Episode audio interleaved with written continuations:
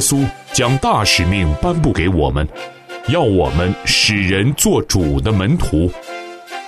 今日我们不必踌躇，这里有主的中仆，教导你我规划服饰、牧养、训练、拆船与直堂的蓝图，让我们透过这两刻钟，经历从天上来的赐福。欢迎收听晨曦讲座。欢迎来到晨曦讲座，我是您的童工芳华。今天礼拜三为您选读牧者基督徒作家精彩好书，由资深广播人严大卫弟兄为您朗读。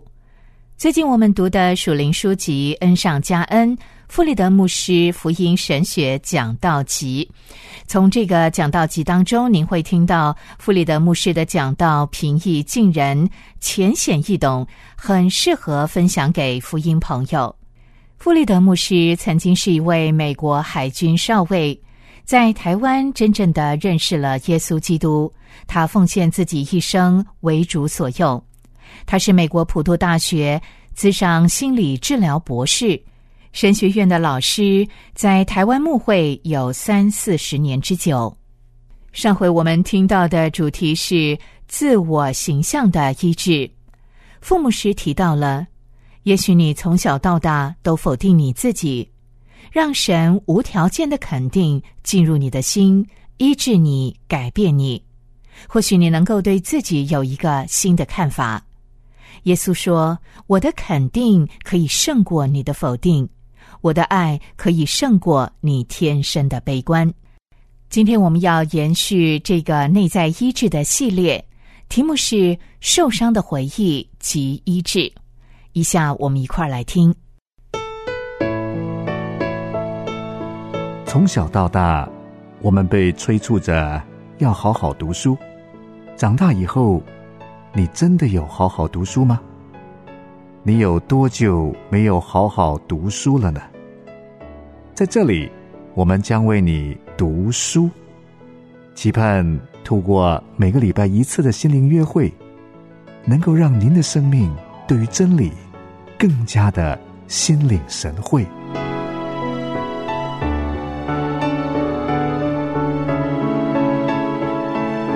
恩上加恩，富利德牧师福音神学讲道集。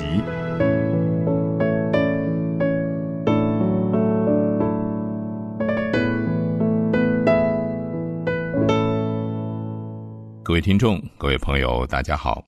今天我想跟你分享的题目是。受伤的回忆及医治。刚才有一位姐妹来跟我说，她这几年不在上帝的家里，而是在别的属灵状况里。他已经相信耶稣，而且接受了洗礼。他也知道他属于耶稣，可是，在他祷告的时候，他会很清楚的有一些很奇怪的生理感觉。他也感觉到有黑暗灵界的攻击。这到底是怎么一回事呢？医治是一个过程。它不是一刹那时间完成的，我们都是受伤的人，而且还没有完全的痊愈。呃，我住的地方经常修马路，常常是一边修好了又换另外一边。可是我发现我还是蛮喜欢看到修马路，因为在修路的时候，常常会有一个牌子摆在那里，上面写着“施工中”。每一次我看到那个牌子，就会感谢主，因为我也是在施工中。是还没有完成的作品与工作，而主正在做，主正在医治我，正在改变我。对主耶稣来说，对上帝来说，他已经看见完成的作品了。我对他而言是未来，也就是现在已经好了，所以我凭着信心说，他看到的是已经完工的成果。我接受他的看法，我就不会那么害怕了。我发现这是一个属灵征战，你不要以为征战已经结束了。我们每天都在打仗，即使到了世界最后一天，你都还在打仗。只是你会越来越知道该如何打胜仗。呃，我们不打糊涂仗，我们大概没有办法像魔鬼那样的聪明，可是我们的主比他聪明多了。有的时候他会让你感觉很害怕，莫名其妙的恐惧，你千万不要相信这个感觉。即使有这个感觉出来。又怎么样呢？我是属耶稣的。我发现面对属灵征战，有些人喜欢用“全能对立”这四个字。其实属灵征战不一定是那么戏剧化。我们谈过属灵征战的武器就是真理，所以呢，我比较喜欢用“真理对立”这四个字。昨天晚上，另外一位姐妹对我说：“我有一些莫名其妙的感觉。”其实那是后遗症，因为你已经离开黑暗的国度了。可是魔鬼他不要让你知道这件事，他很喜欢欺骗。他说：“哦不，你还没有出来。”你还在我的国度里，魔鬼的目的是要你害怕，欺骗跟谎言是他打仗的武器，是他的方法。自我形象的医治，就是要帮助我们拒绝他的谎言跟欺骗。这并不是做一个决定就算了，我们要天天用神的话、神的真理来塑造我们的心怀意念。唯有神的真理才能塑造我们的心怀意念，所以天天要让神的真理成为。呃，判断我们心怀意念唯一的标准，用真理来跟魔鬼撒旦的谎言跟欺骗打仗。有的时候，撒旦会说：“我很厉害哦，我很可怕哦。”不，那是欺骗吼叫的狮子。在彼得前书五章八节说：“勿要谨守警醒，因为你们的仇敌魔鬼如同吼叫的狮子，遍地游行，寻找可吞吃的人。”所以，你每一次感觉到害怕、恐惧的时候，你要有一种警觉。你一闻那味道，就应该知道是魔鬼撒旦，你的仇敌来了。然后你就说：“不，你没有那么可怕，我的主比你厉害，一定可以赢你。”你不必跟他多说什么，只要像天使跟魔鬼辩论的时候说：“主责备你吧。”不要接受这些恐惧的感觉。属灵征战不一定是那么戏剧化，虽然也会有戏剧化的时候啊。我个人不太喜欢这种戏剧化的经验，但是如果主要我面对这种经验处理它，我就处理。很多时候灵界的攻击是一种后遗症，需要时间才能够完全痊愈。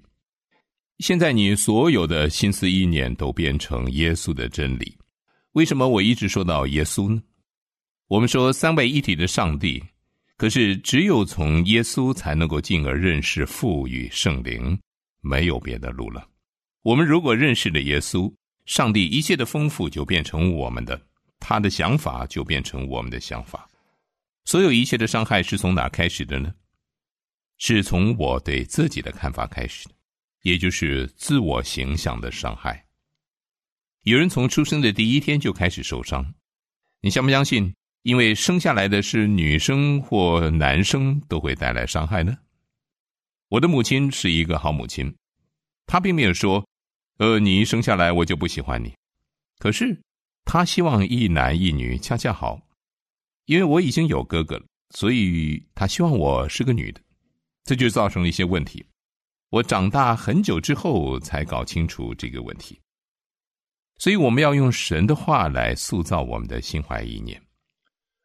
我刚刚说神的真理，那就是圣经。你要知道怎么用，免得用错了。圣经并不是用来研究宗教哲学的，圣经是用来认识耶稣、遇见耶稣的。如果你一辈子查考圣经，没有找到耶稣，那你就白读圣经了。我们翻开圣经，从创世纪一直到启示录，每一次当我们读的时候，都要遇见耶稣。耶稣会直接或间接的跟我们说话。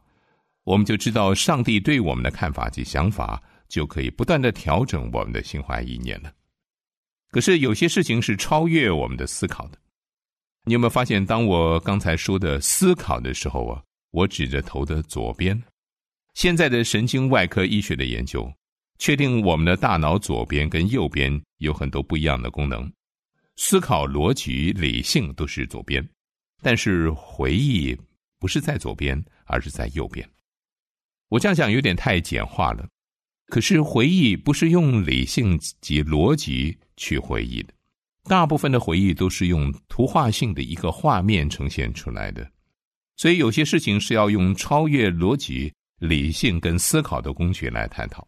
当然，神的话仍然是基础。其实，上帝在他的福音里面也给我们这样的工具。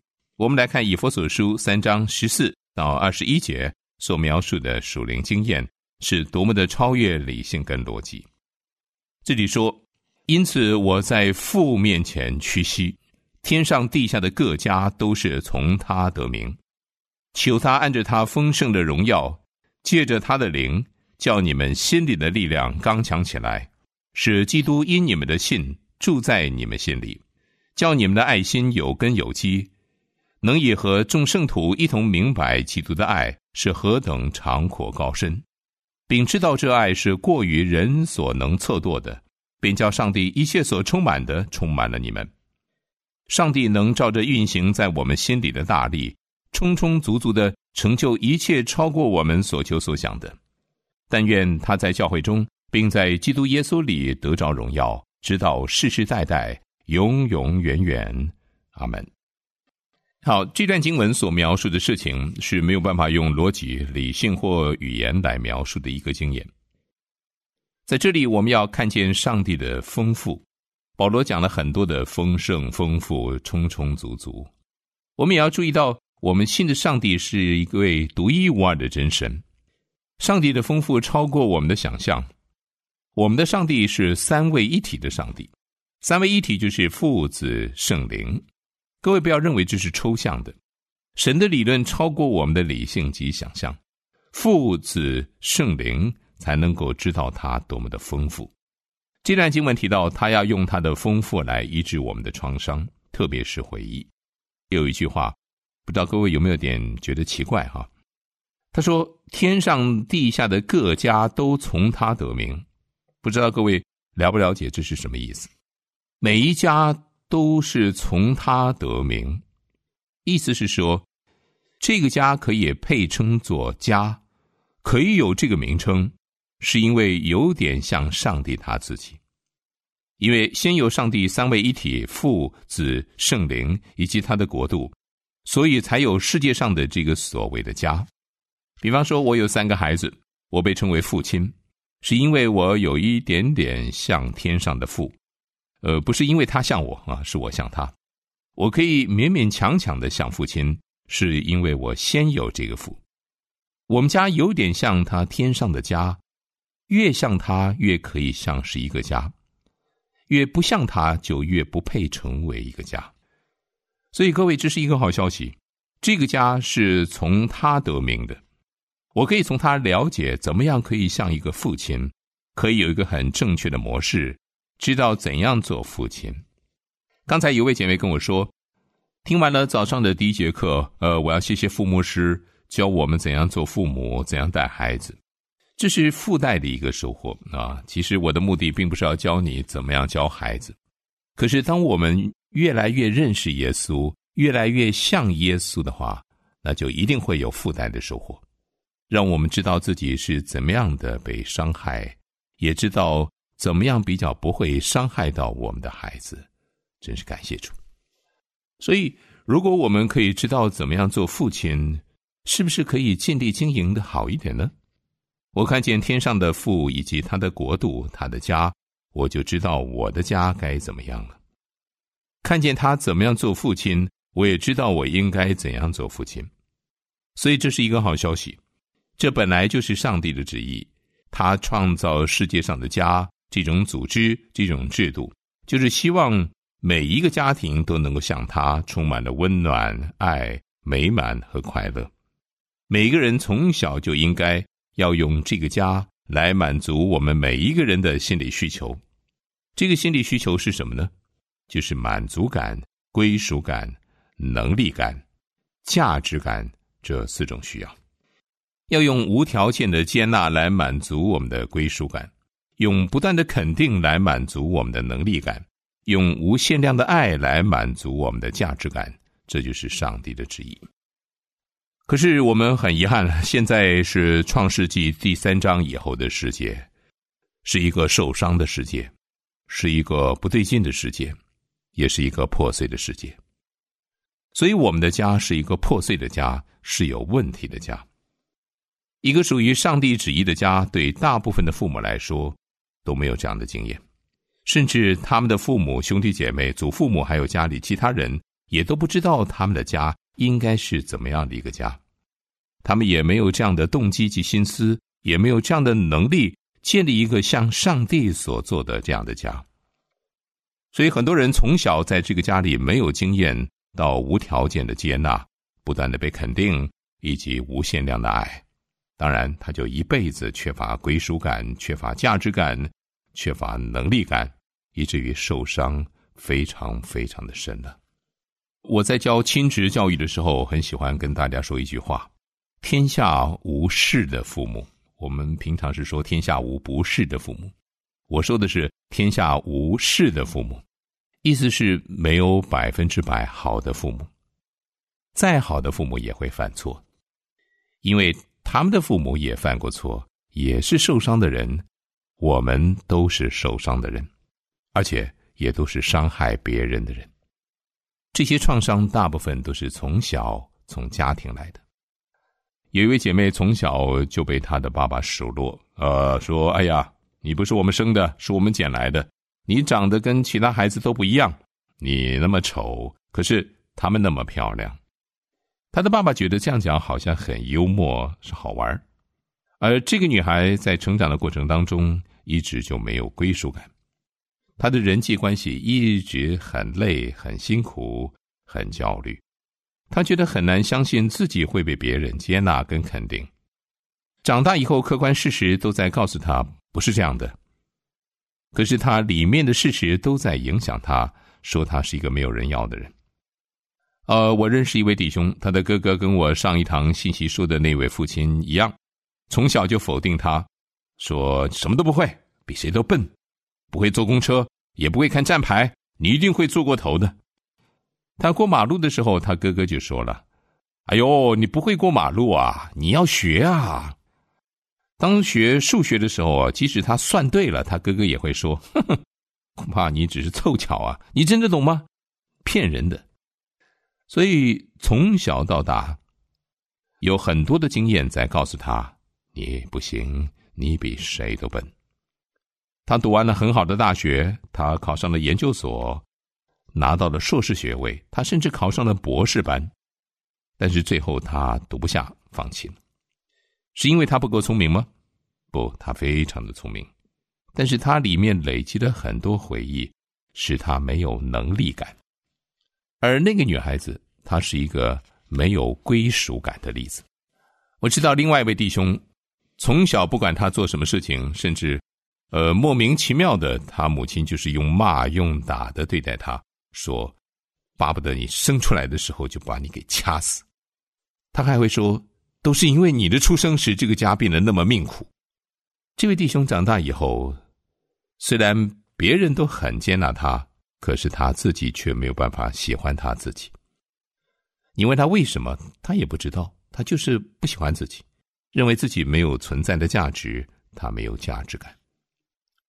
各位，我们最基本的需要是应该有家里供应的，可是有时候家里不但没有供应，还给我们带来伤害。当这个伤害累积到很深的时候，到底谁才可以医治我们呢？刚才我讲的这些弟兄姐妹。他们都被医治过了，但是他们还没有百分之百的痊愈，他们仍然在施工中。可是他们都已经开始得医治了，而这个过程不断的在进行。其实我刚才是在强调，我们都是受伤的人，和他们的经验都有很多类似的地方。有的时候也不一定是从家里来的人，有的父母他们做的非常好，可是有的时候连最好的家庭也没有办法保护你。你还会从老师、亲戚、同事、老板很多其他人受到伤害，因为这个世界是一个受伤害的世界，是人伤害人的世界，是一个网络，我们都被抓到这个网络里。所以，虽然我们的理性及客观环境都告诉我们自己：“哦，不是这样的，不是这样的。”呃，我是有朋友的，我是被接纳的，可是我们的心里就是没有归属感。我们的理性可能告诉我们：我不是没有能力的，我可以读书，我有许多事情可以做，我算数学题目都是非常清楚的。可是心里面的感觉却喊着说：“哦，你没有能力，你比谁都笨，你不行啊！”我们的理性可能告诉我们说，我是有存在的价值，可是里面还是感觉羞耻，没有存在的价值，因为以前太多的经验和回忆的累积，造成内心的受伤。每一次被否定的回忆，每一句别人对我说的话，深深存在我们里面，有谁能医治呢？答案是，只有上帝才能够医治这些受伤的回忆。他用他的丰盛来医治。我发现，在以佛所书这段经文当中，他要用他的丰盛来医治我们。每一次受伤的回忆及经验都要医治，而且很奇妙，他真的是很会对症下药。他会用父子圣灵去触碰我们最需要的地方。我们再来看这段经文，希望你在看的时候。可以看见丰富的上帝以及父子圣灵，要如何用他奇妙的丰富丰盛来医治、触碰你里面最深的需要。第十四到第十九节，因此我在父面前屈膝，天上地下的各家都是从他得名，求他按着他丰盛的荣耀，借着他的灵，叫你们心里的力量刚强起来。使基督因你们的信住在你们心里，叫你们的爱心有根有基，能以和众圣徒一同明白基督的爱是何等长阔高深，并知道这爱是过于人所能测度的，便叫上帝一切所充满的充满了你们。各位有没有看见三位一体的上帝在这里充满你们？这是保罗在以弗所为他的弟兄姐妹的祷告。他说：“这三位一体的上帝要医治你。”这也是三位一体的上帝对我们的应许，给我们的礼物。他要用他自己的丰盛和他的三位一体来医治我们的创伤。我们可以得到医治，也可以成为医治别人的人。我们要承认我们是一个受伤的人。有的人比较容易承认，有的人比较难。无论如何，要承认你是一个受伤的人，要用这个祷告让上帝来医治，用他的丰富丰盛来充满。你就可以成为医治别人的人了。心系中国教会，关怀肢体需要，欢迎收听良友电台的晨曦讲座。我要专心仰赖你，不依靠自己的聪明，在所幸的事都要认定你。我要专心跟随你，不依靠自己的能力，在所行的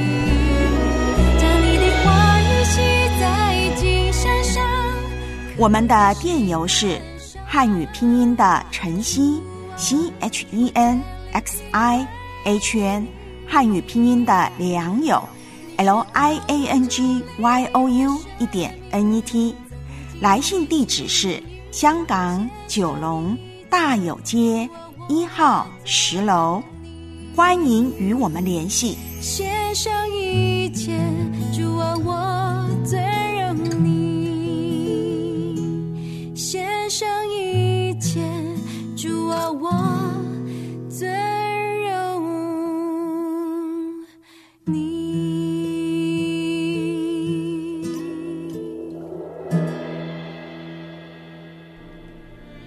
我是芳华，继续我们来听赞美之泉所带来的诗歌，歌名是《医治我》。或许过去你曾经有受伤的回忆。接下来，借由这首诗歌，让神的爱来医治你，使你得痊愈。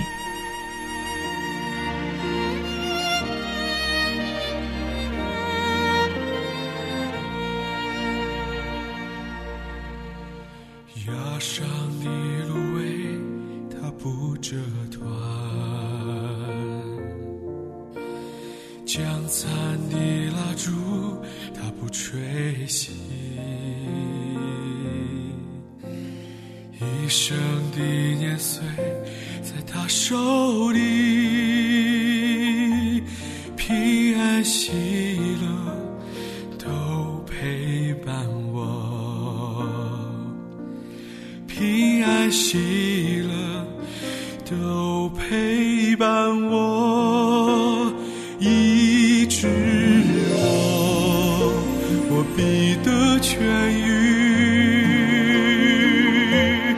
万军之耶和华，全能的主，医治我，我必得痊愈。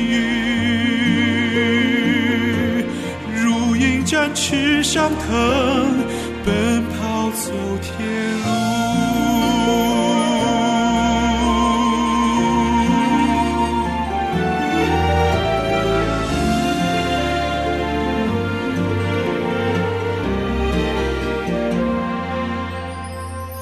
崖上的芦苇，它不折断；将残的蜡烛，它不吹熄。一生的年岁，在他手里，平安喜乐都陪伴我。